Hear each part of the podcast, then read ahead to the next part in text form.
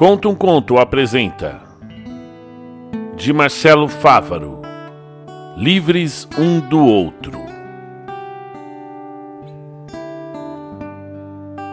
Um mendigo entra no bar, coloca algumas moedas no balcão encebado do Claudinei e espera o copo de pinga. São nove da manhã, mas pouco importa, pois Jorge Luiz não dormiu naquela noite. Ficou preocupado procurando o seu cão, o Adamastor, que sumira no meio do vendaval da tarde anterior. Ao seu lado, um homem de terno toma um café aguado. Mais ao fundo, o Matias, motorista de táxi, espera sua vez no ponto, que fica bem em frente ao bar. Na televisão, em cima da prateleira com bebidas, começa o programa da Ana Maria Braga. Uma chuva densa desce na Cidade Baixa, fazendo as cabaletas cuspirem água pela calçada. Nas mesas, o Genival conta quantas raspadinhas vendeu na saída do metrô naquele começo de dia. Jorge permanece estático, com o copo de aguardente na mão, por bons segundos, olhando fixamente para a TV. E pediu a ping e não vai beber? gritou Zé Baiano lá do fundo, na chapa de lanches, molestando o pobre homem. Eu demoro quanto eu quiser, respondeu Jorge, sem tirar os olhos do programa. Eu paguei por ela. A apresentadora, com seu Sorriso matinal plastificado convida a prestigiada cantora Maricel para subir ao palco do programa. Após os cumprimentos, a artista começa a cantar um de seus novos sucessos, intitulado Livres um do Outro, a canção tema dos protagonistas da nova novela. O mendigo baixa um pouco a cabeça e encosta a testa no balcão olhando os seus pés imundos, enquanto seus ouvidos continuam sendo invadidos pela canção, como uma geladeira ao entrar no apartamento vazio. É ela? perguntou Claudinei, o dono do bar, enquanto lavava os copos olhando para a tela. Sim, respondeu Jorge Luiz, enxugando os olhos. Bela cabrocha, continuou o dono do bar. E por que você não procura a menina? questionou Gerival, sem tirar os olhos das cartelas. E o que eu vou dizer para ela? Eu sei lá. Conta a história que contou pra gente. Diz que é o amor da vida dela, pô. Ela nem me conhece, Genival, disse o mendigo, coçando os cabelos imundos. Ah, a gente te ajuda, poeta, propôs Claudinei chamando-o pelo apelido e colocando outra pinga, essa por conta da casa, para o conhecido personagem da praça. Nós arrumamos uma roupa boa para você. Você toma um bom banho, corta esse sebo de pelo do rosto e vai falar com ela. Qual que? Ô oh, poeta, me diz uma coisa, pediu Matias, girando a chave do carro nos dedos. É essa música aí que ela tá cantando é aquela que você mandou pelo correio, não é? Sim, é. E espera um pouco, interrompeu o homem de terno. Quer dizer que essa música que não para de tocar nas rádios e na TV é de sua autoria? É sim, disse o mendigo contrariado. Mas rapaz, continuou o homem de terno, somente com o dinheiro dos direitos autorais dessa música você estaria rico é uma das mais vistas na internet. E o que importa? E por que você não processa a menina? Iria ganhar uma boa grana. Pra ficar igual você, com um terno chique e o coração vazio? Deixa pra lá. Ele é o um mentiroso, gritou Zé Baiano dos Fundos, enquanto temperava o feijão pro almoço. Onde já se viu um bicho feio dessa gota serena ser a paixão de Maricel Maricel, a rapariga mais linda desse mundo. Você dobra a boca para falar dela, viu, cabruco do cão? Senão eu mato você e sirvo pros cachorros da rua, gruiu Jorge Luiz saindo do bar. Todos riram. O jovem morador de rua deixou o estabelecimento e atravessou a Praça da República, indo em direção ao Aroche. E quem é esse rapaz? perguntou o homem de terno, parecendo ter tempo para ouvir a resposta. Outro café? perguntou jocosamente o Claudinei, dando a entender que ali não se contam histórias de graça. É, é ah, por favor, ponha, respondeu o homem, entendendo a situação. Jorge apareceu tem uns anos. Nunca falou de onde veio nem o que fazia antes. Apenas disse que um dia teve um surto na vida e deixou tudo: trabalho, amigos, parentes. Sempre foi bom de poesia esse rapaz. É, parece que, sei lá, sabe, enxerga a alma das pessoas. E por que ele não publica um livro? Oh, se você é de alguma editora, pode esquecer. Eu mesmo já vi ele enxotar daqui uns dois figurões, donos dessas, dessas gráficas aí. E essa história da Maricel? E sobre esse assunto, meu amigo, vai ter que perguntar para ele, viu? Continuou Claudinei. O que eu posso adiantar é que tudo aconteceu depois daquele temporal que teve no ano passado, você lembra? Aquele mesmo que a, acertou um raio no, no helicóptero da cantora? Ah, eu lembro, rapaz. O, o, piloto teve que pousar a aeronave à força, não foi? E por acaso você lembra também daquele homem que estava em cima da, da, da ponte das bandeiras, é pronto para pular e foi atingido por um raio, caindo dentro do rio? Poxa, rapaz, lembro sim, claro. Eu, eu vi o vídeo do cara desabando de lá como se fosse um saco de feijão e nunca encontraram o corpo, não é verdade? Pois é, chefia. Aquele cara era o poeta. A gente já conhecia ele tinha uns anos, não é, Genival?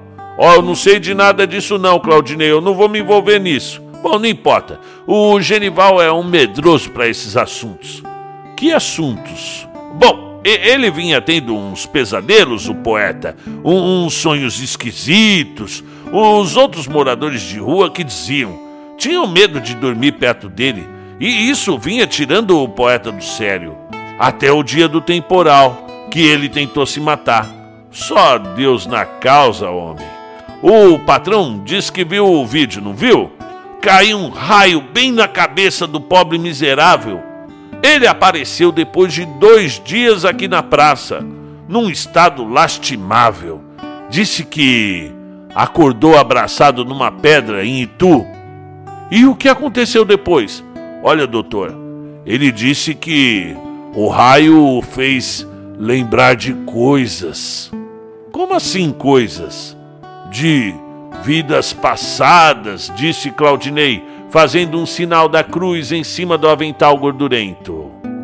Jorge Luiz, o poeta, como era chamado, era uma figura comum nas ruas do centro mal vestido e sujo, morava na rua há alguns anos e passava horas sentado no banco da praça fazendo sua poesia e depois vendia para os transeuntes.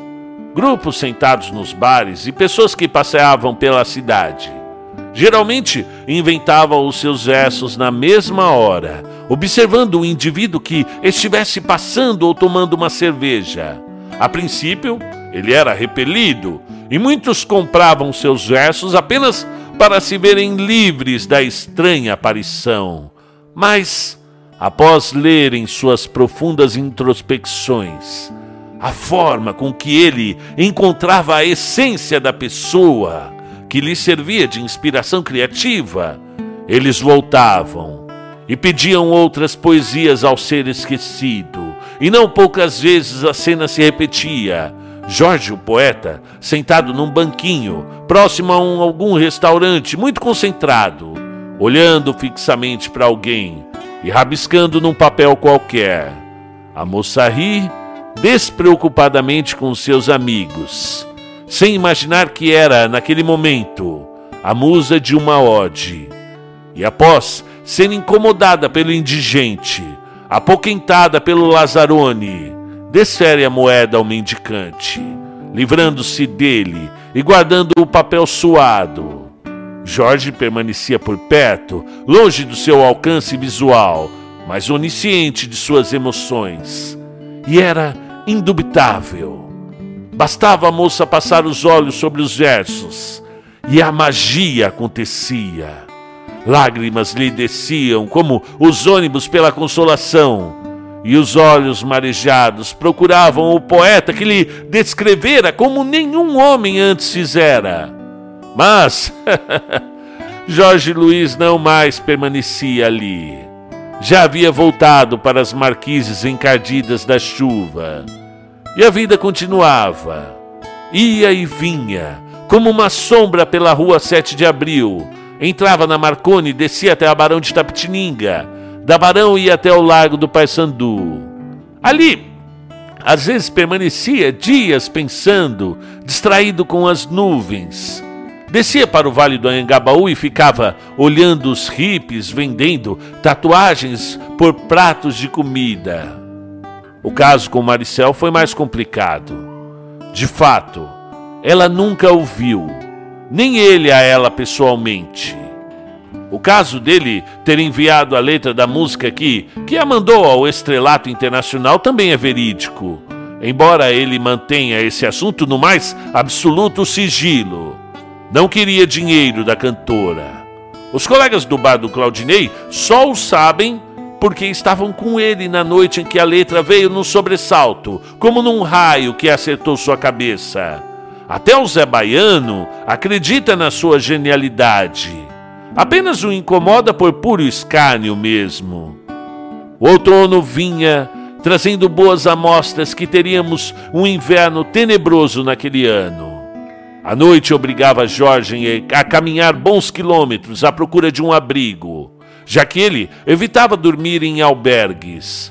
Não tinha paciência para conversas de outros mendigos dos abrigos, geralmente davam trabalho para dormir, distribuindo suas patologias psiquiátricas durante a madrugada. Então, preferia comprar uma garrafa de pinga e caminhar até a visão ficar turva e cair em qualquer calçada, anestesiado pela torpe bebida. O frio quase tomou o dedão do seu pé certa vez, que ficou preto na noite gélida, forçando-o a pedir ajuda no hospital das clínicas. Não tinha mais do que 30 anos, se bem que não fazia mais questão de contar. O seu rosto, apesar de castigado pelos tombos, mantinha até certa simpatia Realmente poderia ser um homem de aparência agradável, não fosse sua obstinação em viver na sarjeta, a sua predileção pela humilhação. Jorge, sabe-se lá por qual motivo, escolhera estar ali. Mantinha-se em forma diante das longas caminhadas, sim, ingeria bastante água quando tinha essa possibilidade, mas era um homem quieto, introspectivo, observador e irônico. Uma noite de domingo invernal, Jorge voltava do parque do Ibirapuera, onde fora vender sua poesia.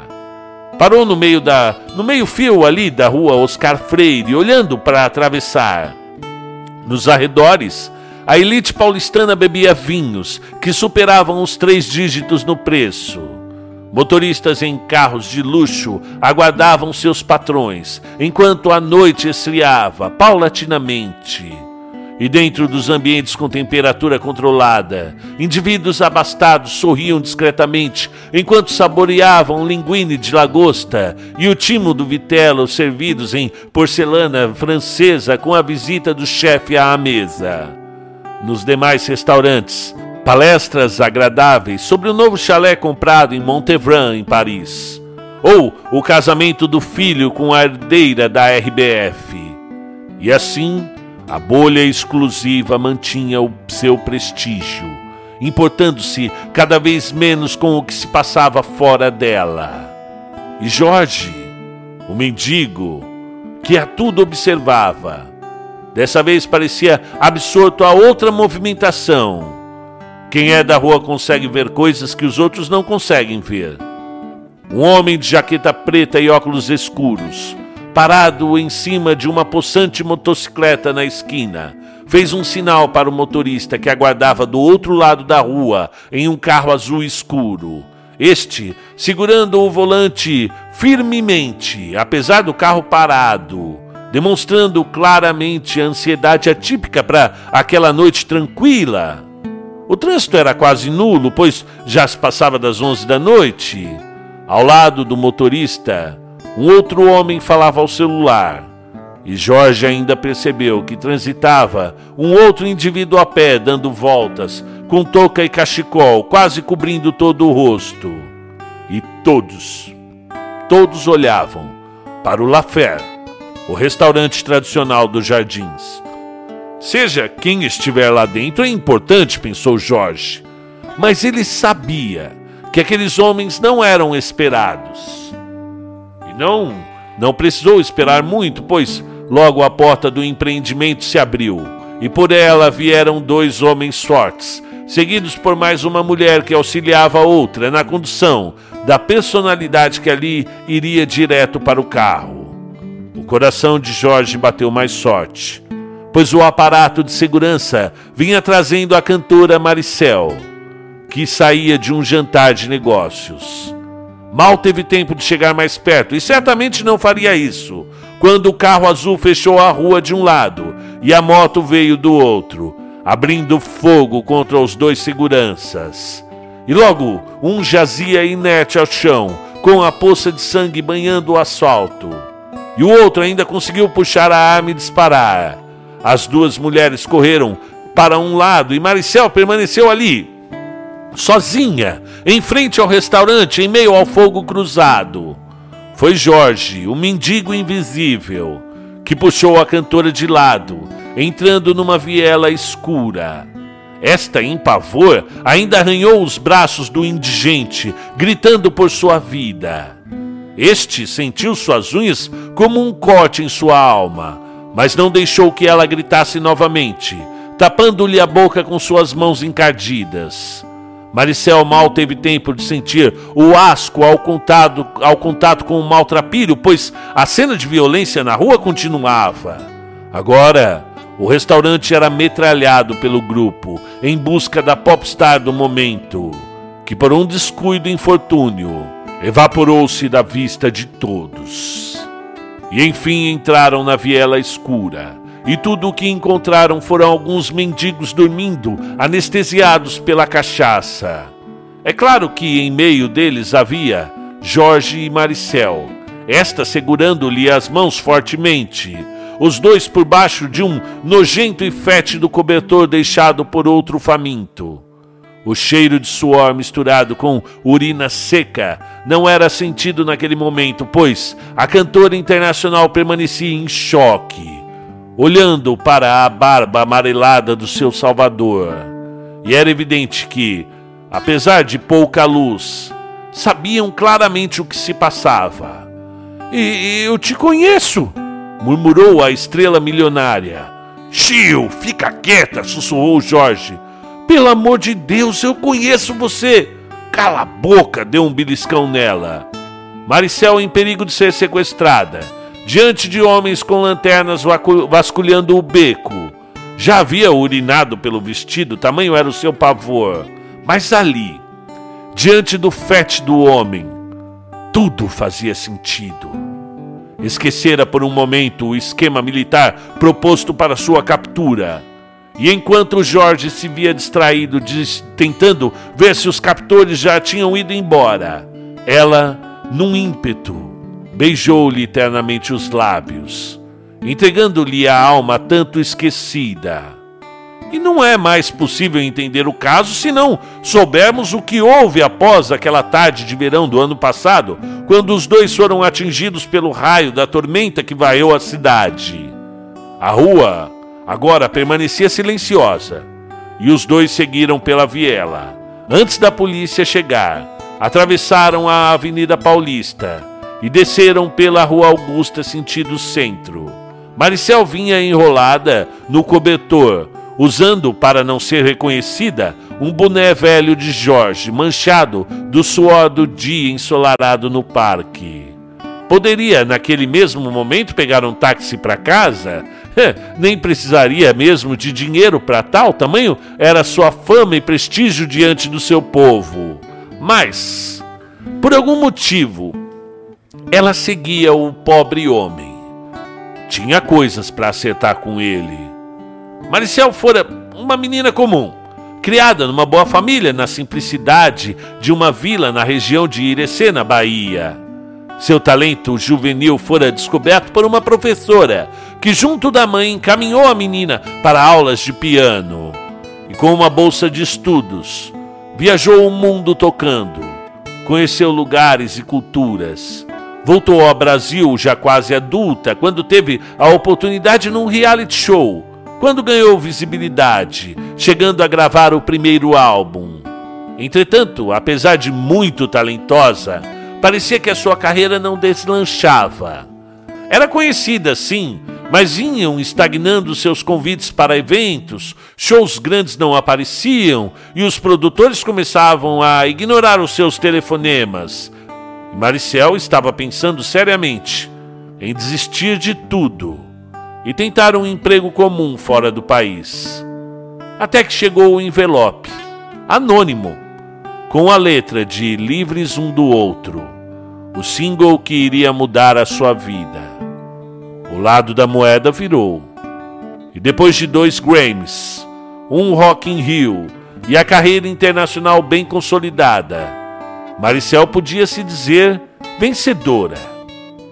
E agora a vencedora estava ali, sentada nos bancos frios e úmidos da Praça Roosevelt, olhando as luzes dos carros que passavam em direção ao centro, enquanto Jorge procurava alguns papelões para passar a noite.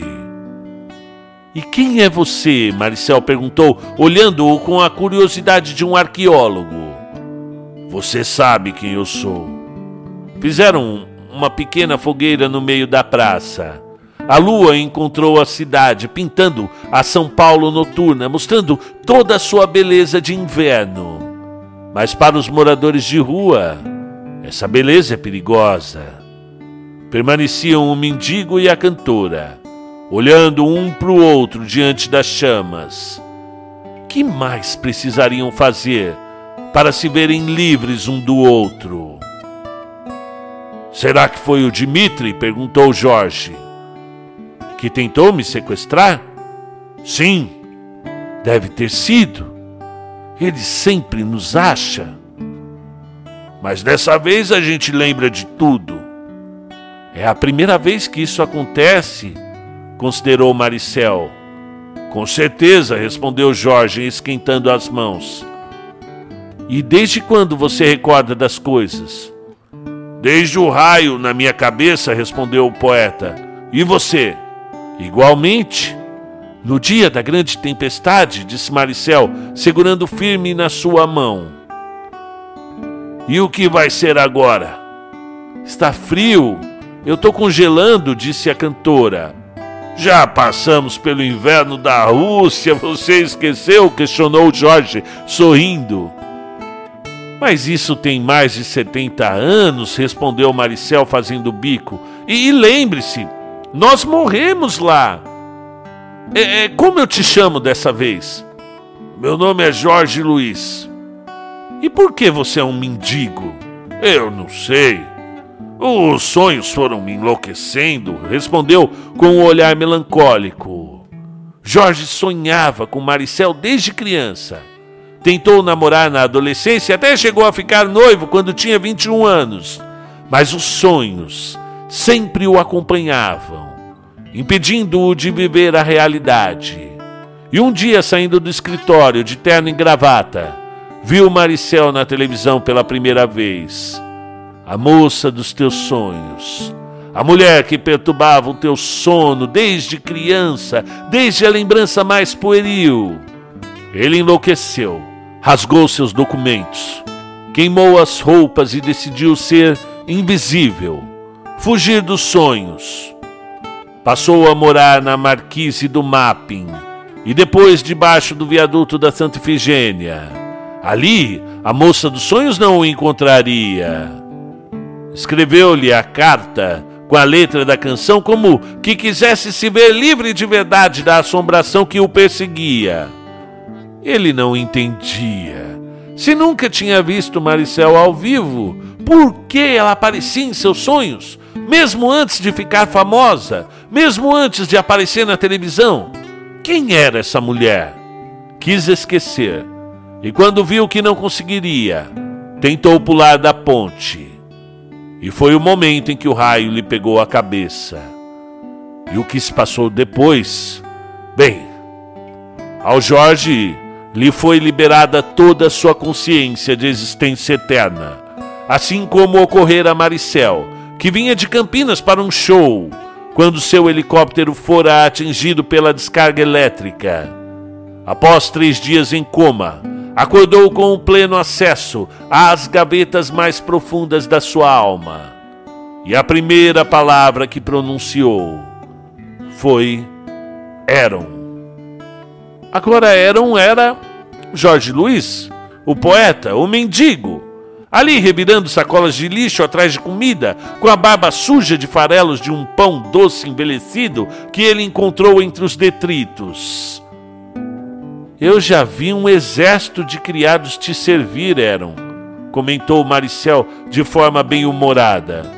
Você sabe que tudo isso foi passageiro, respondeu o homem, enquanto devorava o alimento. Quantos anos tem tudo isso, Aaron? Eu prefiro que me chame de Jorge, viu? Por favor. Desde a antiguidade?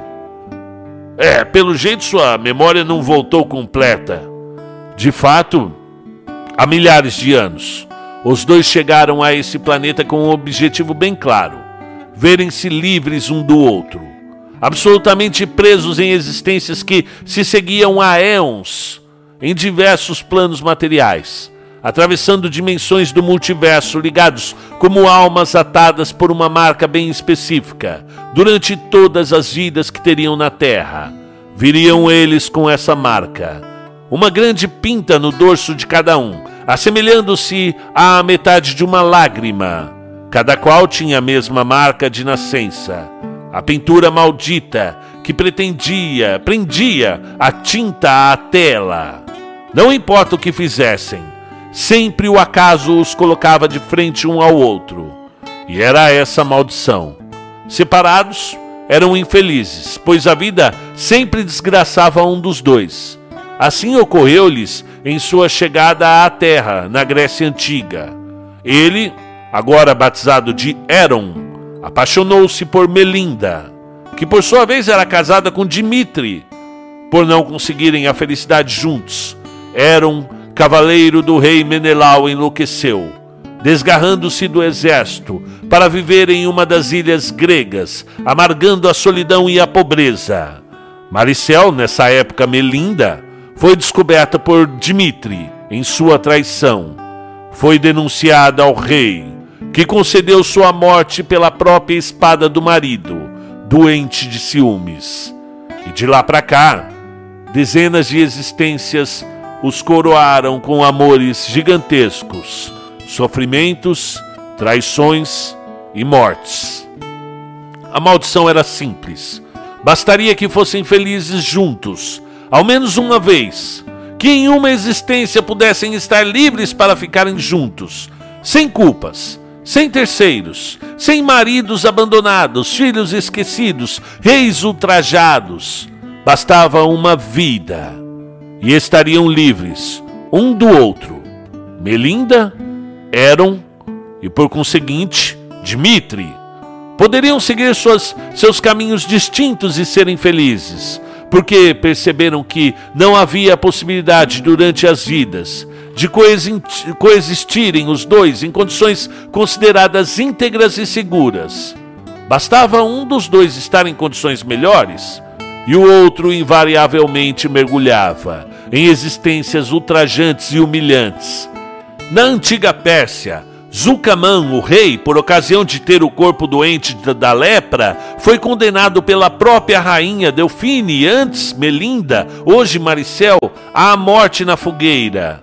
Na Idade Média, Pedro, bispo da Santa Igreja, devolveu a condenação, levando Leonora à fogueira, acusada de bruxaria, após esta negar-lhe o seu amor. Na América colombiana, Irade, filha do rei Maia, foi sequestrada por Candor, navegante espanhol, e o seu navio foi atacado à noite pela tribo em pequenos botes enquanto todos dormiam. Nenhum dos dois saíram vivos do ocorrido. novamente se encontraram na Renascença, na dinastia Qing. Foram para a guilhotina juntos na Revolução Francesa.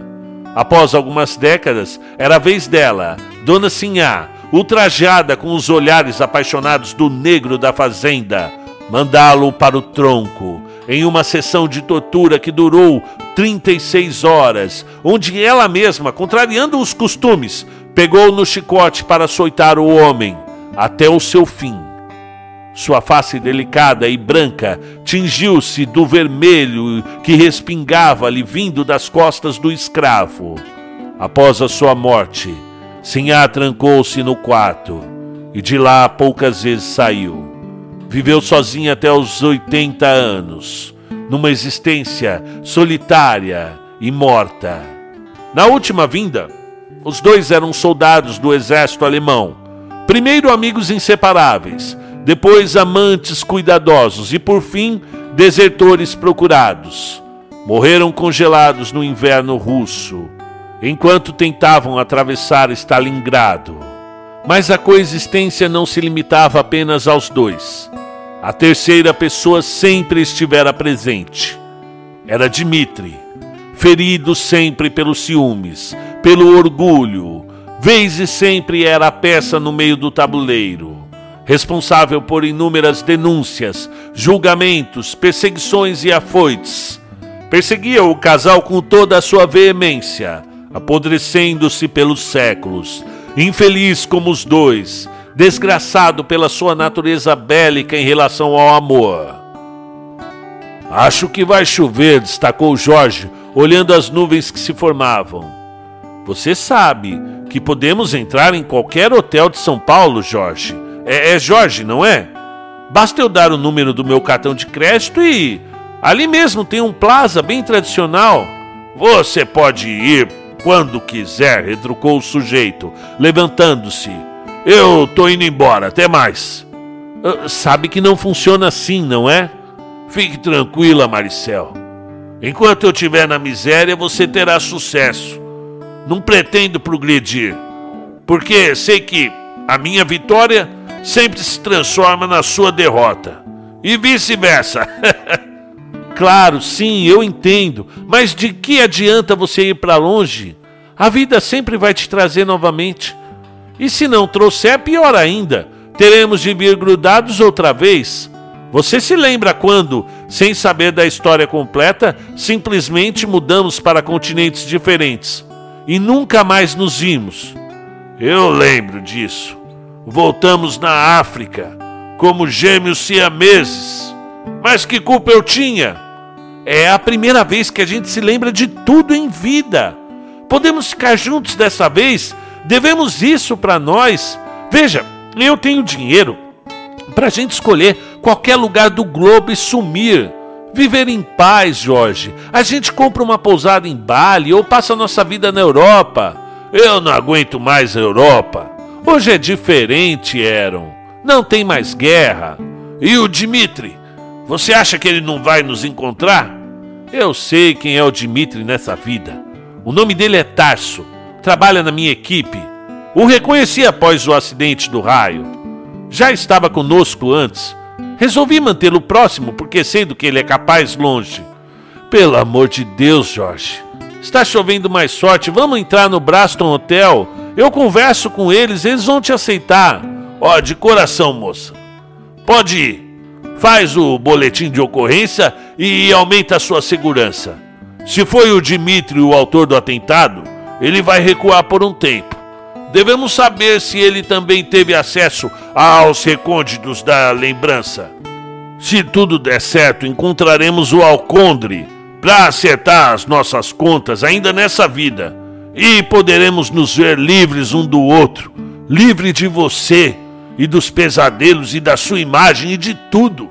E quando eu conseguir, poderei sair das ruas e viver uma vida normal, longe de você, para sempre. Disse isso e deu as costas para Maricel, que segurou o choro, pelo menos até o mendigo virar a rua. Os dias continuaram frios e a sensação era sempre mais baixa do que a temperatura oficial. Entretanto, para a cantora Maricel, tudo era uma questão de pegar um jatinho. E logo estava tomando uma caipirinha de frutas vermelhas no Essenza Hotel de Jericoacoara ou no Delmares, em Noronha, saboreando a lagosta ao molho branco. Mas, embora estivesse com a agenda cheia de shows, dessa vez no Nordeste, ainda assim a artista não conseguia esquecer do encontro com Jorge Luiz e de todas as vidas que tentaram passar juntos. É verdade que houve épocas em que tudo o que ela queria era matar aquele desgraçado, como quando ele, fingindo ser um homem de negócios, a enganou, roubando todas as suas terras e deixando-lhe na mais profunda miséria. Mais fácil teria sido se a mandasse ao inferno logo. Ela era viúva, tinha filhos, foram-lhes tirados um por um e depois abandonada e doente. Restou-lhe se enforcar na ponte da cidade. Ali, antes de pular com a corda amarrada ao seu pescoço, jurou nunca perdoá-lo e se vingar. O véu do esquecimento é uma dádiva, dizem. As dívidas são esquecidas. Entretanto, assim que pôde, já na próxima vida, esta lhe tirou tudo dinheiro, juventude, sanidade, deixando-lhe em um sanatório com sífilis para morrer sozinho, gritando seu nome num corredor imundo. Alternadamente faziam isso, embora se amassem. A própria natureza dos dois, diante da maldição, impediam-nos de algo diferente. Talvez se tivessem livres um do outro, pudessem ser felizes, mas a maldição se repetia e sem que eles soubessem, estavam lá novamente, um no leito do outro, ardendo de paixões. Em São Paulo, o mendigo continuava a fazer suas poesias, ainda que agora tivesse um objetivo mais específico com elas. Queria publicá-las, arrumar finalmente um contrato, sair das ruas, deixar as bebidas e se livrar de Melinda de uma vez. Sem a maldição, poderia ir para bem longe dela recomeçar, pensou. Mas para tal, teria de ser feliz com ela, sem que ninguém sofresse com isso, sem filhos abandonados, sem esposas traídas ou ordens transgredidas. As condições ficaram propícias após acessarem as vidas passadas. Agora, era apenas uma questão de planejamento.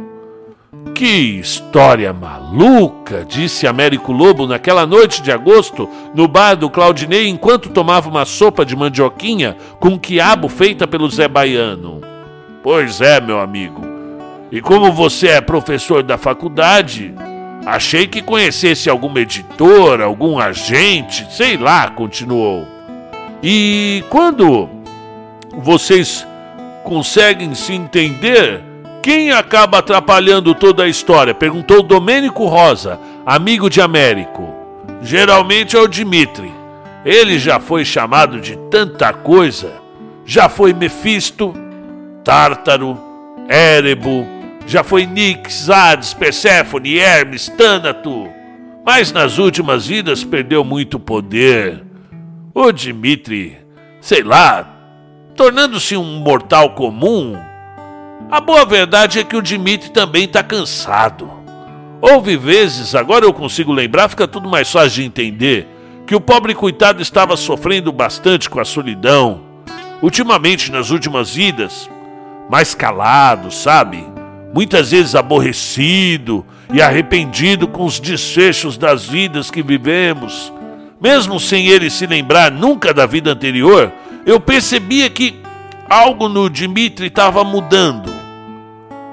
E você percebeu em todas essas existências? Chegou a ver ele apaixonado por alguém além da Melinda? Perguntou Américo. Olha, muitas vezes ele se apaixonava por mim também. É, é difícil explicar, Américo, mas em algumas ocasiões eu vim como mulher e noutras vezes dele vir fêmea, embora não houvesse regras, pois sempre teve ocasiões em que todos nós, os três, nasciam com o mesmo gênero. Quanto à paixão, vejamos, aconteceu algumas vezes, sempre com a mesma mulher. Ele era louco por ela. E onde ela está? perguntou o Américo. É, o seu nome era Cassandra. É, pelo menos era assim que a primeira vez que eu a vi na Grécia. Amigos, eu sei que tudo isso parece loucura. Ainda mais vindo de um mendigo encardido como eu, mas. Jorge, interrompeu o Américo. Moramos juntos na rua. Temos praticamente a mesma idade, homem. Quantas vezes você me viu falando sozinho com espíritos de escritores? É, realmente. realmente, Américo, aquela vez mesmo eu fiquei bem assustado, cara. Achei que você ia pular da ponte brigando. Ninguém via ou ouvia nada, apenas o Américo estapeando o ar no viaduto da Santa Ifigênia. Ah, aquele era o Camões, respondeu Américo sorrindo. Ele é meu grande desafeto do universo dos espíritos literatos. Um cara muito estourado, viu? Ele tem mania de grandeza. Naquela noite ele quase consegue me levar a mares nunca antes navegados. Eu sei que vocês acreditam nas minhas palavras, continuou o retomando o assunto Jorge Luiz, enquanto virava outra dose de velho barreiro. Mas mesmo para mim é difícil de acreditar. Se eu não lembrasse tão claramente de tantos detalhes como datas de nascimento, nomes completos, lugares, teria duvidado. Então, Basta encontrar a Cassandra, continuou Américo Lobo. Conseguiria reconhecê-la se a visse? Ah, imagino que sim. Mas ela pode estar em qualquer lugar do mundo, Américo. Ou dos mundos, declarou tristemente o mendigo, virando o último gole. Como encontrar alguém que você não sabe o nome, nem a aparência física, e sequer sabe se existe nessa vida? perguntou Domênico pensativo. Eu posso ficar na sé dentro do metrô. Eu não sei a sua forma física, mas se ela passar eu vou reconhecer, indicou Jorge. Ela pode não morar na cidade, talvez nem more no país, ou simplesmente não use o metrô, ponderou Domênico. Américo Lobo permanecia em silêncio, esfriando sua sopa, olhando para o espelho do bar. O que acha da ideia do amigo? perguntou o jornalista e antigo assistente.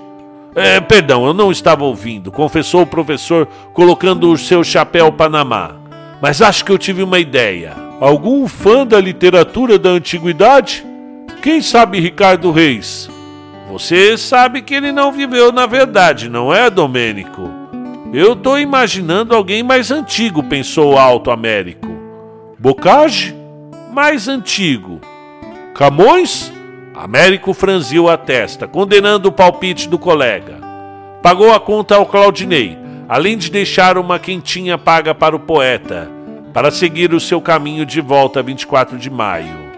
Já na porta do bar, voltou-se para Jorge e indagou: Por acaso, você esteve na guerra de Troia? Naturalmente, asseverou o morador de rua. O auge do inverno desenhava as ruas do centro paulistano com casacos passantes apressados. A noite vinha com poucas nuvens, demonstrando que seria estrelado, caso a cena não se passasse em uma das cidades mais populosas e poluídas do mundo. No garden da cobertura do edifício Monte Olimpo, na rua 24 de Maio, um homem segura o seu chapéu Panamá, enquanto conversa com as plantas do prédio. Entre suas orquídeas, lírios e camélias, há um homem invisível aos olhos dos outros, mas nítido como uma pedra para o professor emérito da Universidade de Santa América Latina. Os dois se olham demoradamente antes do ser impalpável continuar a conversa. E você disse se tratar de uma história de amor, é isso? A mais bela, respondeu Américo Absolutamente não maior do que o meu amor por Marília, respondeu o homem ajeitando a camisa em tom desaprovador, porém irônico. E ele virá, Tomás? Quem vai saber? Não estamos falando de 24 meses, Américo. A viagem é de no mínimo 2.800 anos. Você não disse que eram amigos, retorquiu lobo. Por Apolo! Eu disse que o vi uma vez, certa viagem que eu fiz, uma viagem literária à Grécia Antiga. Trocamos algumas palavras. Ele é um homem difícil. Mas amigos, amigos, você que induziu erradamente. Precisa me ajudar, Dirceu. Você é o escritor mais próximo dos Árcades que eu conheço. Qual o quê? das Minas Gerais do século XVIII para a Grécia de Homero são milhares de anos e quilômetros, Américo. Só vou, só vou tentar mesmo porque eu lhe devo muito em relação àquela publicação póstuma que você ajudou a sair. Mas eu não te prometo nada, viu? Ó, você fique aí e se eu conseguir trazê-lo, por favor, não fale diretamente com ele. Não vá insultá-lo com a sua ignorância. Que seja.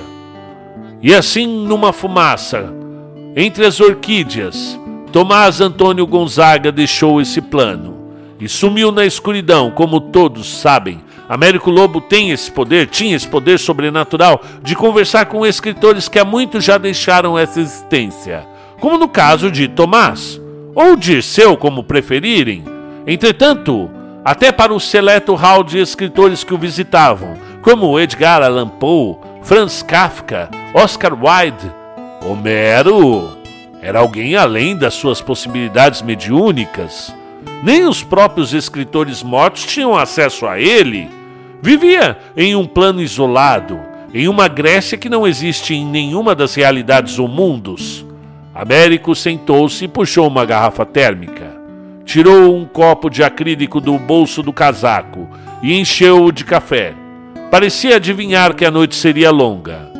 Pareceu lá pelas duas da manhã, pegar no sono, e bastou fechar os olhos para que o escritor Arcade voltasse, trazendo pelas mãos um senhor, com vestes em túnicas, barba e cabelos encaracolados.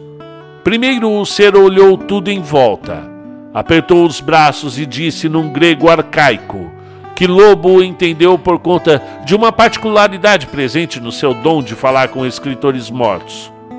Por Zeus e todos os outros deuses, demasiado é o frio deste lugar. É, senhor, desculpem-nos o transtorno, disse Tomás Antônio Gonzaga, sabendo que vives em uma extensão da realidade onde o tempo não passa, eternizando as relações existentes na época em que os escreveste suas obras. Precisamos saber, por acaso, de um amor perdido. Lembra-te de Cassandra, senhor apaixonada por Dimitri, que era esposo de Melinda, que amava Eron. A face do monstro da literatura ocidental se franziu. Observou o Américo Lobo ali, que permanecia aflito, esperando a resposta do homem. Homero permaneceu alguns segundos em silêncio, olhando para a garrafa de café de Américo, o qual serviu rapidamente. O homem tomou um gole, expressou o agrado com o preparado e finalmente ponderou: Penso que eu me recordo de Vossa Senhora. A moça, a ninfa, Melinda, fora arrancada de dentro de casa, puxada pelas ruas após descoberto o adultério. Cassandra ainda tentou dissuadir Dimitri de matar a esposa em vão. Ao fim, todos sofreram as penas. O marido traído morreu de desgosto atormentado pela culpa. Cassandra saiu pelo mundo sem nunca mais retornar, e o amante foi confinado a uma ilha, morrendo de solidão. Que queres mais saber? Senhor, tomou a palavra Américo Lobo, contrariando o amigo setecentista. Eh, se pudesse me indicar hoje, onde está essa mulher? A Cassandra. Faria essa bondade? O grego permaneceu mais um tempo em silêncio, muito observando o professor. Tomou mais um gole do café, respirou fundo e disse: Não sou um adivinho. Não é assim que funciona. Ela pode estar em qualquer lugar do mundo, pode ser qualquer pessoa, e talvez nem esteja vivendo nesse universo. É, entretanto, perguntou Américo, servindo-lhe mais cafeína. Acaso esteja por aqui? Conseguiria encontrá-la? Hum, deixe-me ver. Talvez com um pouco de concentração. Posso buscar antigas emanações gregas e dentre delas o de sua procurada. O trabalho durou o restante da noite e foi preciso que Domênico, amigo de Lobo, trouxesse mais café, agora com bolacha que foi aceita de bom grado pelo visitante, que inclusive gostou do nome, Bolacha, e ficou repetindo do alto do prédio. Ao amanhecer, todos sabiam a verdade sobre Cassandra. És um espírito nobre, apaixonada por Dimitri. No decorrer das vidas foram perdendo seus poderes, afastando-se, até se perderem completamente. Quantos amores se vão apenas por falta de paciência, por exaltação do ego, por orgulho. Se dessem chances um ao outro, talvez essa história já estivesse resolvida há séculos. Américo Lobo por um instante pensou em Eleonora. No entanto, o dia já vinha claro, era preciso ser objetivo. E consegue achá-la? Vejo uma enorme construção rubra como Odisseu descendo ao Hades. Ah, pronto. A moça está no inferno, adiantou Tomás. Espere, pediu Américo. A enorme construção carmim. Ela está lá. Trabalha o pão. Dá de comer. És uma joia no meio do caos. E está longe? indagou Américo apreensivo. Definitivamente não, homem. Podes encontrá-la em poucas horas de caminhada, acima de um monte. Agora mesmo vejo. Ah, eu agradeço imensamente ao Senhor. Ah, não sabes o quanto o bem que fará um grande amigo meu, disse o professor. Américo. Sim, Senhor. Este, Eron, és um homem de sorte, pois um amigo sensato é um bem muito precioso. E o Senhor o é, completou o grande escritor, despedindo-se antes de sumir por sobre a densa neblina que banhava a manhã. É, pelo jeito não te ajudou muito, completou Tomás. Será impossível achá-la com apenas essas pistas numa cidade tão grande como essa? Talvez, continuou Américo Lobo mas só há uma construção escarlate no alto dessa cidade. e é para lá que eu vou nesse momento. Mas antes eu preciso achar o Jorge Luiz. São Paulo é uma cidade descomunal, é verdade, onde milhões de sonhos se encontram, demonstrando o pulsar de um organismo vivo e violento. Uma cidade que expele seres humanos dos seus poros incrustados na sua pele de asfalto, de onde escadas rolante vomitam seres apressados, para daqui a poucas horas o engolirem novamente, todos buscando coisas subjetivas e jamais encontradas, todos em busca de uma felicidade relativa baseada em valores e bens materiais. Para Jorge Luiz, o antigo Eron hoje apelidado poeta, antigo amor de Melinda, hoje Maricel, a cantora internacional. Felicidade seria se ver livre da maldição que prende os dois, e para tal seria necessário que os dois fossem felizes, sem amarras, sem saldos, sem mortes, sem adultérios ou filhos abandonados. Caso conseguissem, a entidade responsável pela manutenção da praga apareceria o Alcondre, o gigantesco ser mitológico que estaria incumbido de libertá-los. Seria fácil a missão caso lembrassem, durante todas essas vidas, dos seus passados. Fato que nunca ocorrera até a presente ocasião, no momento em que foram vítimas dos raios espetaculares, na grande tempestade do ano passado, e quando enfim tiveram acesso aos recônditos de suas lembranças mais longínquas. Ainda assim, a existência de Dimitri, uma terceira lâmina, vítima da maldição, colocada em risco, colocava em risco o bom sucesso da operação, pois o homem, o pobre homem ainda se via obcecado pelo casal, a ponto de assassinar, como fez em muitas outras vidas, um dos dois, em busca de sua cega obstinação. Entretanto, ao contrário do casal, Dmitri não nutria amor, apenas ódio, e tampouco se lembrava das existências anteriores. E para neutralizar Dmitri, foi preciso buscar o seu antigo e único amor perdido na antiguidade, a única mulher que verdadeiramente o amou, Cassandra. Mas para achá-la, era preciso um acordo. De acordo com Homero, o grande escritor, encontrar o monte com a gigantesca construção vermelha. E lá estaria ela, trabalhando o pão e servindo o povo em meio ao caos. Acorda, homem, levanta daí, bradava Américo, puxando o cobertor do mendigo abraçado ao seu cachorro adamastor no largo do Paissandu. Me deixa, resmungou o vagabundo, puxando novamente o cobertor. Jorge, sou eu, Américo, vamos encontrar a Cassandra. Após alguma resistência, os dois tomavam o metrô, com grande resistência dos passageiros diante do mau cheiro do morador de rua. E para onde vamos? perguntou Jorge, coçando o cabelo. Para a Avenida Paulista, horas. A grande colina onde mora o caos paulistano. Chegaram à estação Trianon, onde finalmente encontraram o Gigante Vermelho, o Museu de Arte Moderna, o MASP. Aos pés da enorme construção elevada, uma bela garota com seus vinte e poucos anos vendia lanches aos pedestres que se, que se avolumavam na sua barraquinha simples. Ao que parece, os seus lanches são muito bons, comentou o professor, abrindo espaço entre os clientes. Ô moça, com licença. Eu quero um lanche de peito de peru e outro aqui para o meu amigo. Ah, dois cafés, por favor.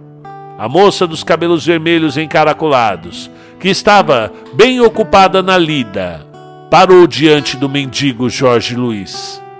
Seus olhos chispavam chamas, embora sem saber o real motivo. Parecia bem impactada com a presença do imundo homem que nesse momento já devorava o pão. Américo percebeu a cena, mas limitou-se a observar. Realmente, Cassandra, agora Lídia, como dizia a pequena faixa pendurada em sua barraquinha.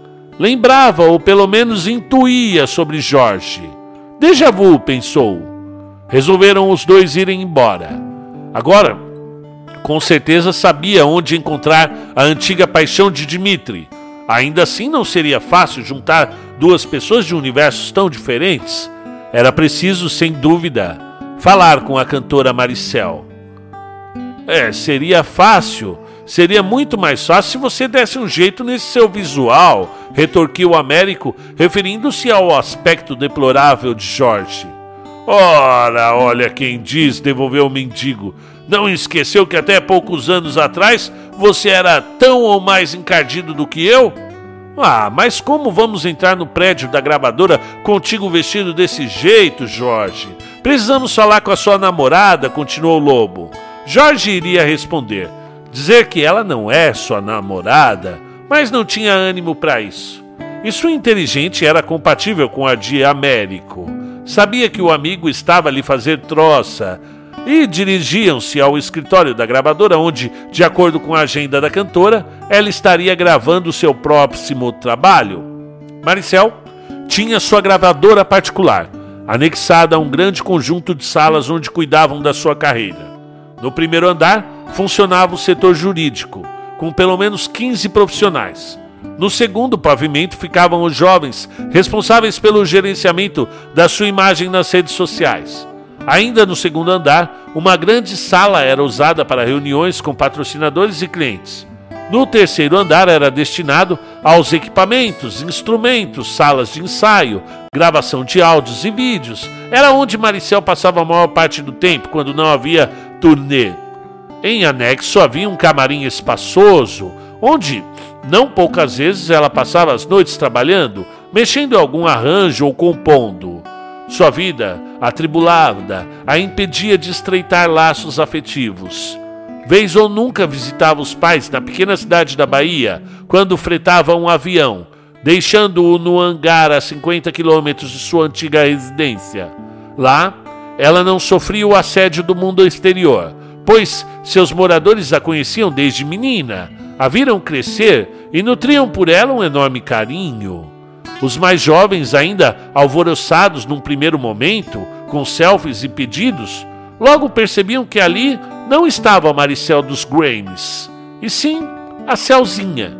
a menina faceira do interior, que amava tomar banho no velho rio ou ficar com a avó na calçada de casa até de noitinha. De resto, dependiam dela ao menos 50 famílias, entre funcionários diretos e colaboradores. Era preciso tocar o barco, como sua avó mesma dizia. E comumente lá estava ela sentada ao piano, tentando naquela manhã se concentrar diante de uma letra que rabiscara durante a noite. A canção que falava de um amor impossível e ao mesmo tempo inevitável. Quando uma sequência de gritos atirou do seu estado habitual de inércia contemplativa. Somente teve tempo de deixar a sua sala para ver dois homens serem fortemente dominados pelos seguranças, agora em maior número, comandados por Tasso, que naquele momento ardia em ira, segurando Jorge pelo pescoço. São esses momentos que as pessoas devem pensar. Acho que já te vi em algum lugar. Se todos tivéssemos acesso a outras existências, que caos encontraríamos nessa terra? É evidente que o véu do esquecimento nos dá uma segunda chance, é fato, mas por que passado volta à porta para cobrar nossos erros?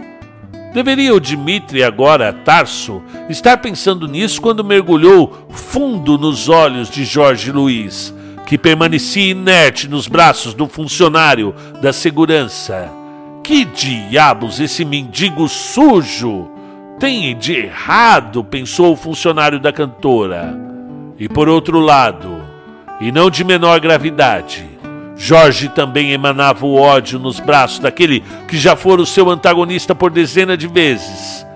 Não apenas isso, quantas e quantas sentenças de morte foram proferidas por Dimitri ao longo dos séculos. Sequer se lembrava dos duelos que, em que sucumbira perante o algoz, que agora lhe tinha nas mãos, apertando-lhe o pescoço perplexo diante de tal homem que lhe conferia tamanho desconcerto. E assim permaneceram até a ordem de Maricel, bradando imediatamente que soltassem os convidados. Senhora, retorquiu Tarso, esses dois invadiram o prédio. Eles são bem-vindos aqui, são meus convidados. Mas, senhora, eu já disse. Soltem os dois agora. Eles têm um horário marcado comigo. Com licença. Senhor Américo Lobo, é um prazer conhecê-lo, continuou a cantora reconhecendo. Tenho acompanhado grandes casos do senhor nos jornais. Imagine, dona, eu que sou fã do seu trabalho. E, e onde está o seu parceiro de trabalho, aquele. Qual é o nome dele mesmo? É, é Rosa, isso mesmo. Domênico Rosa, não é verdade? É, sim, respondeu Américo, sentindo-se acanhado, porém privilegiado por ser reconhecido por tamanha estrela mundial. Ele se encontra na edição do jornal, moça. Deve ter trabalhado em deve estar trabalhando em algum caso novo. Tarso não encontrou, não engoliu a afronta dos dois. Ainda teriam sua hora com ele.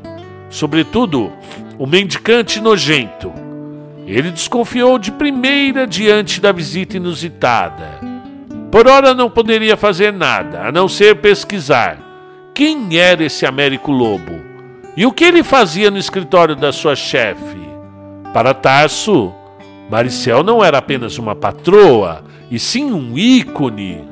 Em seu quarto, em um apartamento pequeno de um prédio antigo na rua Acaraú, ele mantinha pôsteres aos montes de Maricel, colecionados em segredo, antes mesmo que a cantora o contratasse. Essa era a forma dele se manter perto do seu ídolo. Ao contrário do que imaginava, o sequestro não lhe fora ideia, pois, como foi dito, seu coração ao longo dos séculos fora cansando e as perseguições psicóticas de séculos passados foram dando lugar a um amor silencioso e doloroso. Entretanto, apesar de hoje, um homem conformado com a relativa proximidade de Maricel, a ausência de qualquer relacionamento dela o ajudava a manter-se dentro da lei. Ninguém saberia dizer o que Tarso faria se a visse namorando.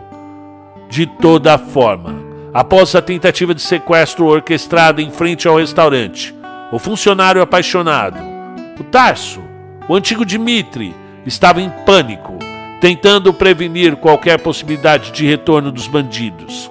E isso incluía impedir que moradores de rua tivessem acesso irrestrito à sua deusa. Já na sala de ensaios, Américo Lobo discorria sobre os últimos acontecimentos, concluindo com o paradeiro de Cassandra da, Gra da antiga Grécia, agora Lídia dos Lanches. Enquanto isso, apesar de atenta às informações do professor, não tirava os olhos de Jorge, que tentava disfarçar o seu incômodo ao encontro, brincando com o violão que encontrara num canto. Ela o amava, como na primeira vez Passou tempo demais sem dizer isso, sem poder demonstrar o seu apreço, guardando o carinho que tinha. E agora ele estava ali, em sua frente, e tudo o que ela queria era parar o mundo e o abraçar, dizer o quanto ele era importante e como foram tolos jogando vidas fora, guardando rancores, vingando-se mutuamente destruindo sonhos por puro egoísmo ou puro orgulho ferido. Ali em sua frente, sujo, com os pés pretos de sujeira, com vestígios de comida na barba e fedendo bebida alcoólica barata, mas sempre com o mesmo olhar imperativo que a conquistou diversas vezes. Eram já tinha sido soldado, rei, clérigo, já fora seu escravo e também o seu executor, já estivera na mais alta casta e também já fora indigente em outras ocasiões. Mas o seu olhar, seu olhar nunca mudou, sempre estivera o mesmo, duro como um diamante, mas sereno como uma puma quando domina a presa. Jorge, hoje como preferia, ainda tinha o seu charme é verdade que precisaria um bom banho de lojas, um bom banho na alma, recuperando o ser humano por trás das noites na sarjeta. Mas sem dúvidas, ali estava o homem da sua vida, ou de suas vidas. Agora o entrave é que não sabemos como unir os dois, concluiu o Américo pensativo. Pode deixar comigo, exclamou a cantora. Eu tenho uma ideia. Bom, ao saírem, Tarso o seguiu até o elevador. Entrou apenas com Américo Lobo e Jorge Luiz. Era evidente o estado de ânimos da situação. Sem muito rodeio, o agente da cantora reagiu inquieto. Quem é você? Aliás, o que é você? Jorge limitou-se a fazer alusões. Senhor, eu não sou nada. Eu nunca serei nada. Não posso querer ser nada. Américo sorriu discretamente. Que homem inteligente o poeta! Realmente é um disparate essa autodestruição ao qual ele se sujeitou. Ainda se lembrava de quando ele apareceu nas ruas. Primeiro, um homem de boa aparência, sim, usando roupas sociais, com o um olhar forte e firme. E como foi triste presenciar o seu desmoronamento. Vê-lo ali, definhando dia após dia. Bom, ele ainda era jovem, poderia se recuperar, era inteligente e sua mente ainda funcionava muito bem apesar da teimosia. A avenida mais famosa de São Paulo fervilha em pleno inverno. Aqui não há horário de pico. Qualquer horário é de pico. E Lídia sabia disso. Acordava às três e meia da manhã para montar os lanches, antes de sair com seu carrinho de Osasco para pegar o trem sentido São Paulo. A vida toda fora assim. Sem lutar, como conseguiria criar sozinha o seu menino? O pai se fora entregue às drogas. A família tentava ajudar sim, mas a luta era dela. Nunca descansara, nunca tirara férias, não conhecia o mar, ou o teatro, ou o zoológico, sequer conhecia o próprio interior do MASP. Tantos anos vendendo lanches aos seus pés e nunca se considerou boa o suficiente para conhecer as suas galerias e exposições, nem mesmo quando as mostras eram gratuitas. Uma coisa de gente rica, pensava ela. Logo ela, logo a Lídia curadora de artes em tempos de outrora. Já fora atriz, pintora, bailarina e até cantora de ópera na Paris da Belle Époque. Hoje, sua arte estava em equilibrar a sua barraquinha, a caixa de isopor e o banco de madeira no carrinho de mão, e ainda se segurar no ferro do trem para não cair. Já passava do meio-dia quando o Chrysler 300 parou em frente à sua barraquinha, e dele desceu uma moça e pediu um lanche. Peito de peru, atum ou patê de frango? perguntou Lídia. Um de cada, continuou a moça. E após pagar a, a encomenda, ela entrou no luxuoso sedã, que saiu para voltar após alguns minutos. E para o espanto geral dos pedestres, que não eram poucos, mas principalmente para Lídia, a moça que comprara há pouco os seus lanches, desceu novamente do carro e abriu a porta traseira por onde ninguém menos do que a cantora Maricel saiu, acompanhada por dois seguranças. A comoção foi instantânea, imagine! A Maricel em plena Avenida Paulista. Logo centenas de celulares a seguiam, registrando os passos do ídolo, que se aproximava surpreendentemente de Lídia, que assistia a tudo extasiada. Moça, perdão, disse Maricel, mas você que fez esses lanches?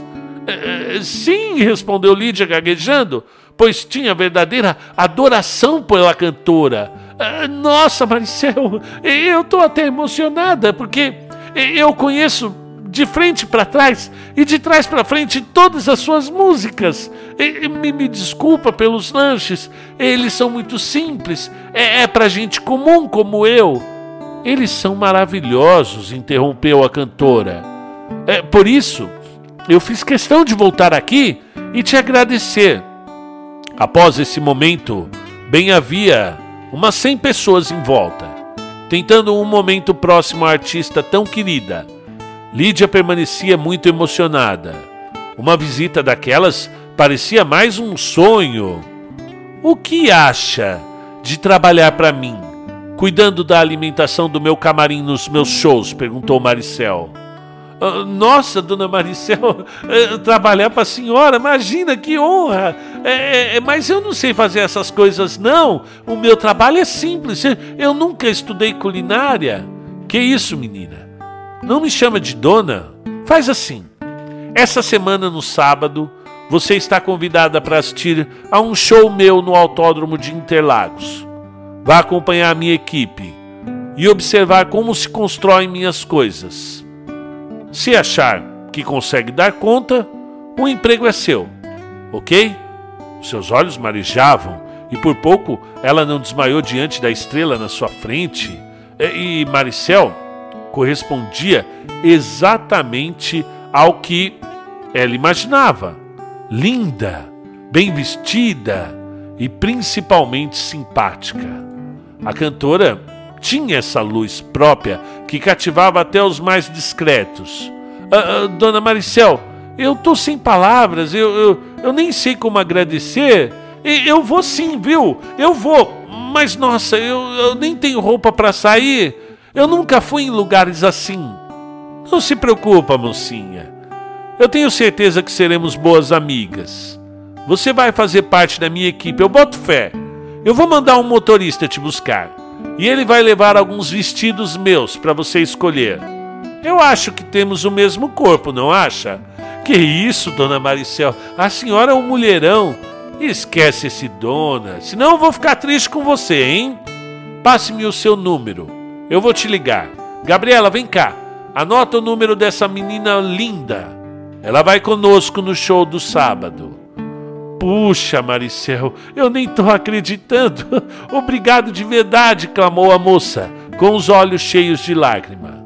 Ah, não esqueça. Talvez eu esteja um pouco ocupada. É, é uma loucura esses shows. Quem vai te receber lá é o meu assistente, ok? O nome dele é Tarso, tudo bem? Não esquece, tá bom? anotado, sim. Tarso, Tarso, eu não vou esquecer de jeito nenhum. Eu vou ficar repetindo esse nome até sábado para não esquecer nem nessa vida e nem na outra. Eu não duvido, respondeu com uma inocente ironia a cantora, antes de se despedir e voltar para o seu carro com a ajuda dos seguranças. Já dentro do automóvel, foi a vez de Gabriela, sua assessora, indagar: Má, o que foi isso?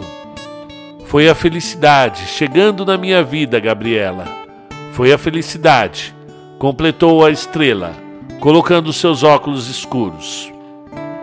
No bar do Claudinei, servia dobradinha naquele sábado à tarde e todos, inclusive o Zé Baiano, tinham uma difícil tarefa: transformar o Jorge Luiz, o poeta mendigo, num ser apresentável.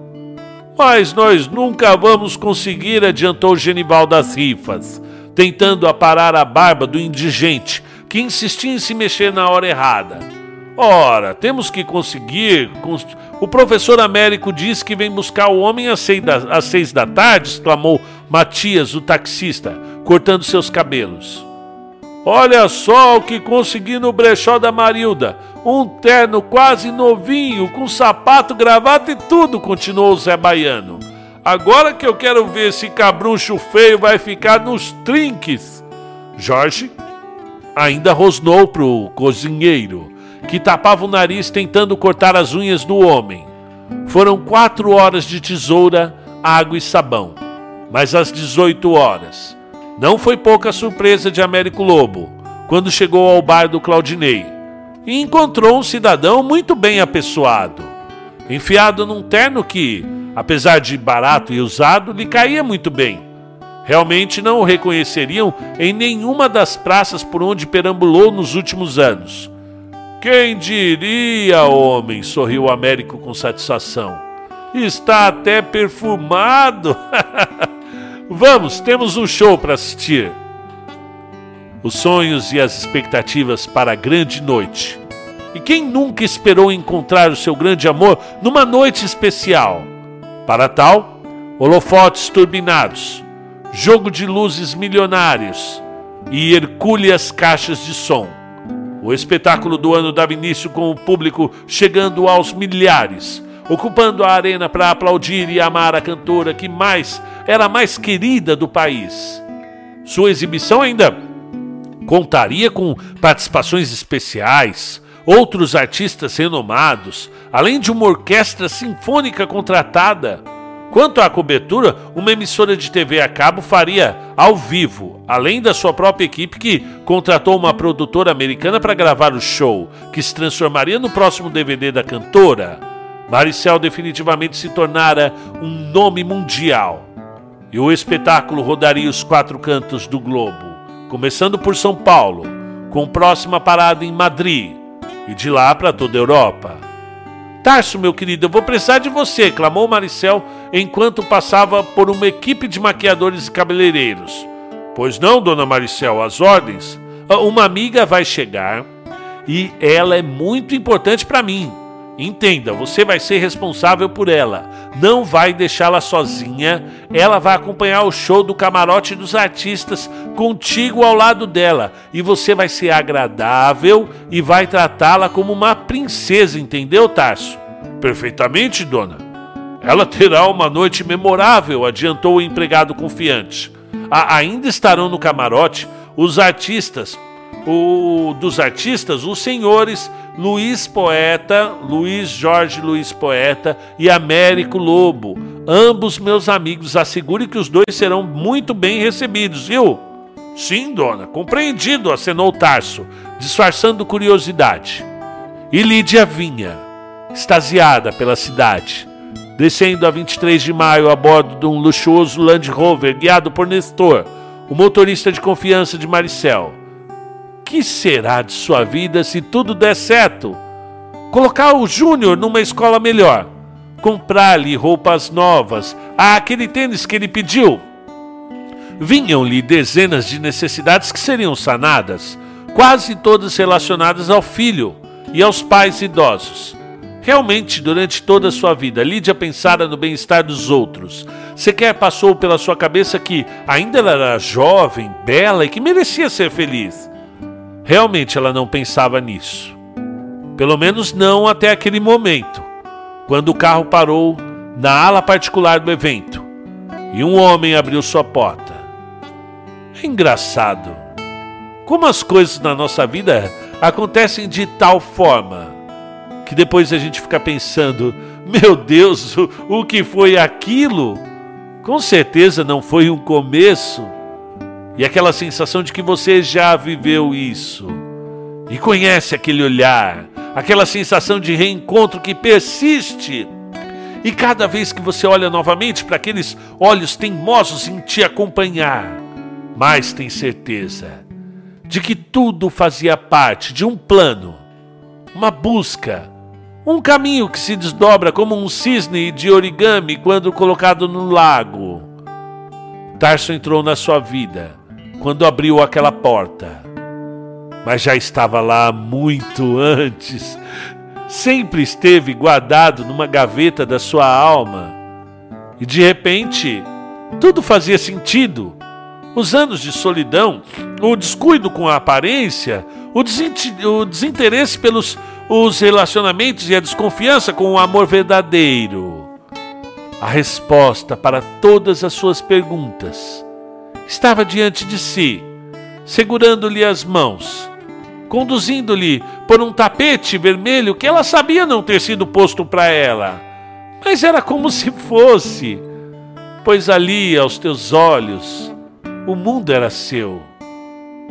Já o funcionário da cantora, o Tarso, ou Dimitri de outrora, permanecia estagnado diante daquela linda moça simples, porém exuberante. Como que, tentando entender de que se tratava aquele encontro? Segurou sua mão e veio-a conduzindo, de forma delicada e honesta, por entre o povo que delirava de ansiedade mediante o show que já estava para iniciar. E Lídia estava linda.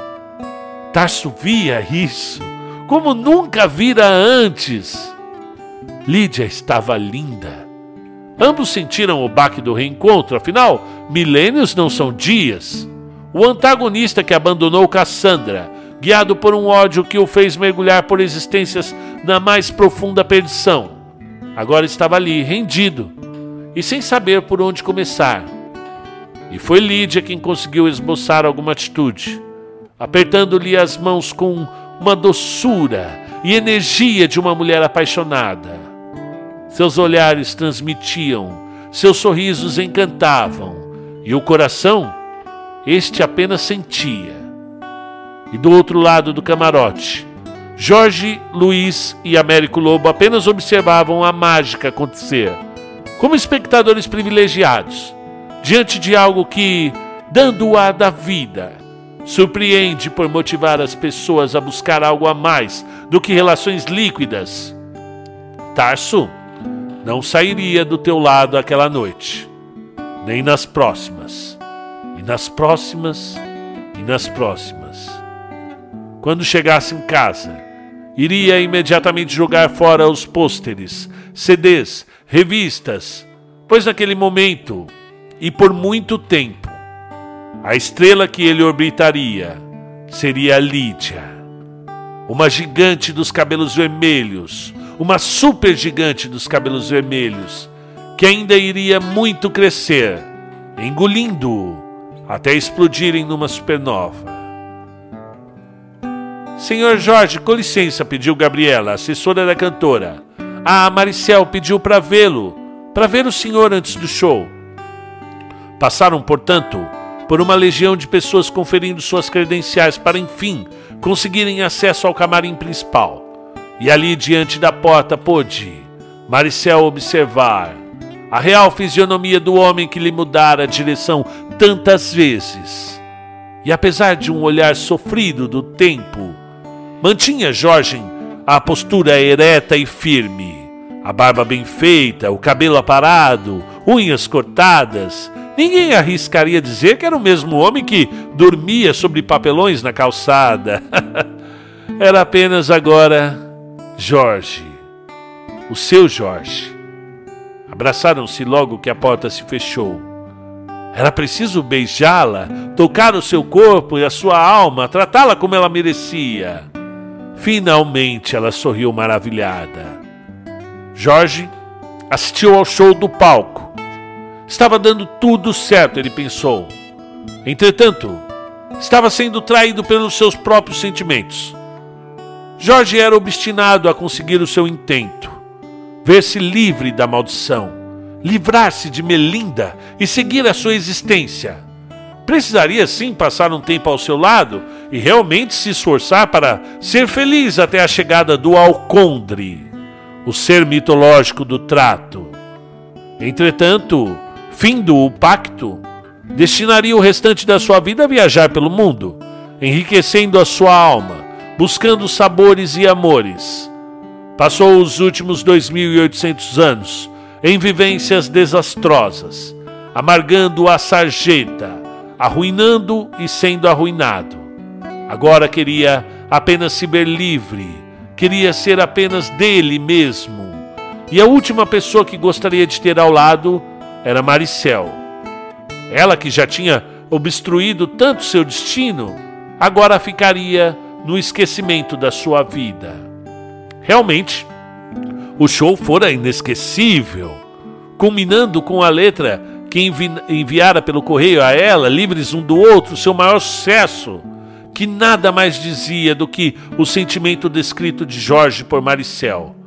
Tudo perfeito: orquestra, iluminação, som, emoção, vinha ela finalizando o bis no dia que tinha tudo para ser o mais feliz da sua vida até então.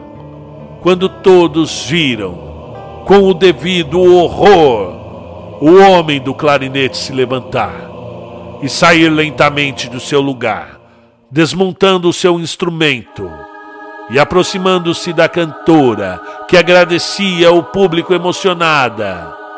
Não tiveram tempo nem os seguranças, nem Jorge, nem Tarso ou Gabriela e tampouco Américo, de impedir que o sujeito, agora claramente o homem da moto no dia do sequestro, perfurara as costas de Maricel com extrema violência, com o que parecia ser um instrumento longo e pontiagudo.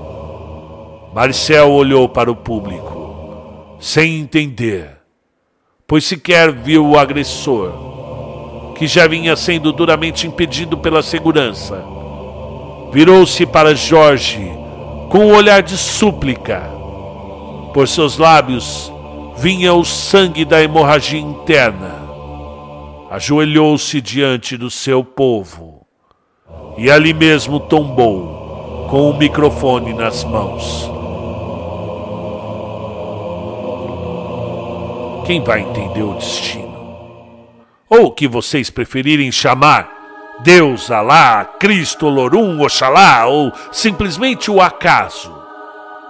O acaso perfurou o seu pulmão, causou danos graves aos órgãos internos, fez-lhe ser transportado imediatamente para o Hospital Albert Einstein de helicóptero. As horas de cirurgia para, enfim, na manhã daquele domingo de setembro, fosse informada oficialmente a sua morte.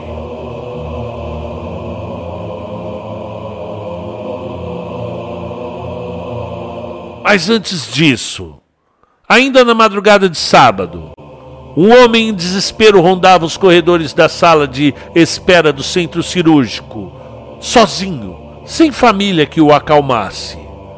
Jorge via o seu inferno se repetir e implorava, e clamava, e pedia que Deus lhe salvasse o amor de toda a sua existência, a sua Melinda, a sua Carmen, a sua Marta, a sua Benice, o seu Johan, a sua Maricel. Nesse momento, estava em uma ala silenciosa, com as luzes baixas, aumentando ainda mais a sua solidão e o seu desespero.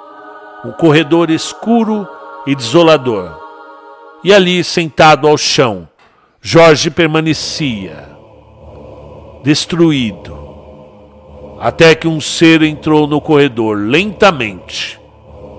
A sua estatura era descomunal, superava em dezenas de centímetros os dois metros de altura.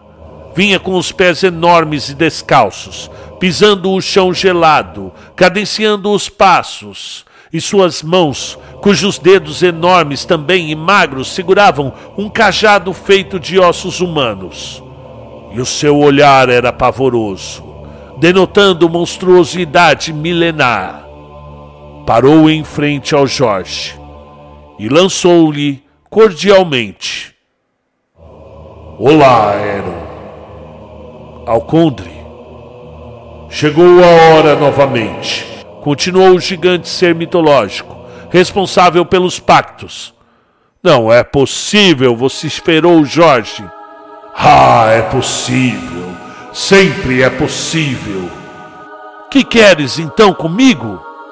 Vim dizer-lhe que o pacto acabou. Você está livre. Como é? Ao serem felizes, livres sem amarras, sem almas presas aos dois, mesmo que por um espaço de tempo muito curto o espaço de um abraço vocês se libertaram do acordo comigo. Estão livres. E na próxima vida não mais se conhecerão. Poderão seguir os seus próprios caminhos como manda a lei do livre-arbítrio. E finalmente você poderá viver, a começar de agora, pelo restante dos seus anos e da sua vida, e pelas próximas existências, o seu próprio destino. E Melinda completará suas vidas próximas longe de sua estrada, e jamais, jamais voltarão a se conhecer. É, realmente, Jorge buscou freneticamente olhar por cima do ombro e confirmou sua marca de nascença, que simbolizava o pacto, a metade da lágrima, havia sumido. Estavam livres, finalmente livres! Só ele sabia por quanto tempo lutou para chegar esse dia. Finalmente poderia ter uma vida normal, sem tramas shakespearianas, sem duelos centenários, finalmente sem morrer de amor. Em uma ou duas idas, com o véu do esquecimento, jamais se lembraria da sua existência. Quem seria Melinda para ele? Jorge enfim pareceu sorrir. Thanatos estará em poucos minutos aqui para levar Maricel. Chegou a hora dela morrer, Jorge. Ela foi sua companheira por mais de cem mil anos, antes mesmo de chegarem à Grécia. Imagino que queira se despedir dela. Posso conceder-lhe um minuto de consciência para que troquem as últimas palavras. Jorge levantou-se, arrumou o terno, colocou a camisa para dentro, olhou demoradamente para Alcondre, que entendeu não ser necessária a despedida. Se és assim, continuou, vou-me indo, Aaron, e tenho uma boa existência, disse, voltando-se para a saída. Alcondre, espere. O que foi? proponho-lhe um trato. E assim, diante da possibilidade da liberdade eterna, Jorge, que tanto buscara o fim das algemas que lhe prendiam a Maricel, decidiu lhe propor: salvem-na, tira ela daquela mesa viva, Alcondre, deixa ela viver. Mas eu não posso, afirmou Alcondre. Não existe meios e eu te conheço. Você é o Deus dos tratos. Eu vou arrumar briga com o Deus da morte. Ele logo virá. Está virando o corredor. Se salvá-la, Alcondre, eu, eu, eu dobro o trato contigo. Pode imprimir novamente a lágrima nas minhas costas. Homem, passou a eternidade buscando a liberdade, e agora que a tens, vais trocar por alguns anos de vida para sua amada? Sim, sem dúvidas. O que é a eternidade sem amor, Alcondre? Eu quero viver essa vida com ela. Terás de viver as próximas também. Eu sei disso e quero. Queremos ter filhos, acampar e ver o sol, ficarmos velhos juntos. Tens certeza? Ha! desde que eu possa ver os seus olhos por toda a eternidade. Sim, eu tenho a certeza. Eu sabia, disse Alcondre sorrindo. Estás feito, Eron. Serás por toda a eternidade de Melinda, e o coração dela pertencerás a ti. E enquanto o mundo for mundo, e enquanto os seres humanos habitarem os planetas, e que assim seja, proclamou batendo seu cajado de ossos no chão, antes de desaparecer no corredor. E no dia seguinte, a notícia foi animadora. O objeto perfurante não atingiu nenhum local vital, e em duas semanas, Maricel poderia deixar o hospital. O Brasil suspirou aliviado. O mundo saudou a saúde da cantora. Mas esta deixou claro em suas redes sociais: iria dar um tempo. A sua carreira iria esperar por um tempo. Explicou com muita humanidade o fato à sua equipe, pagando-lhe todos os direitos e fechando o escritório. Um dia voltaria aos palcos. O palco a chamaria de volta. Mas agora, agora a ideia era viajar, ter filhos, acampar, ser feliz. Jorge Luiz, o poeta, não voltou mais para as ruas. Contatou uma antiga editora interessada em seus textos. Américo Lobo os tinha há centenas guardados em seu escritório a pedido do próprio Jorge, que na rua não tinha onde guardá-los.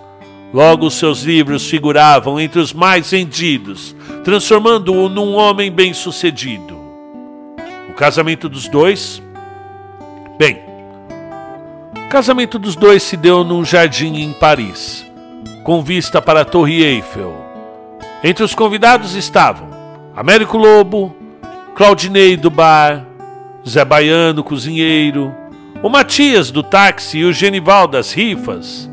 Do lado da noiva, seus pais, alguns amigos da antiga cidade perto de Irecê, Gabriela, com pessoas importantes para ela, sem artistas ou celebridades, sem lives no Instagram ou qualquer cobertura.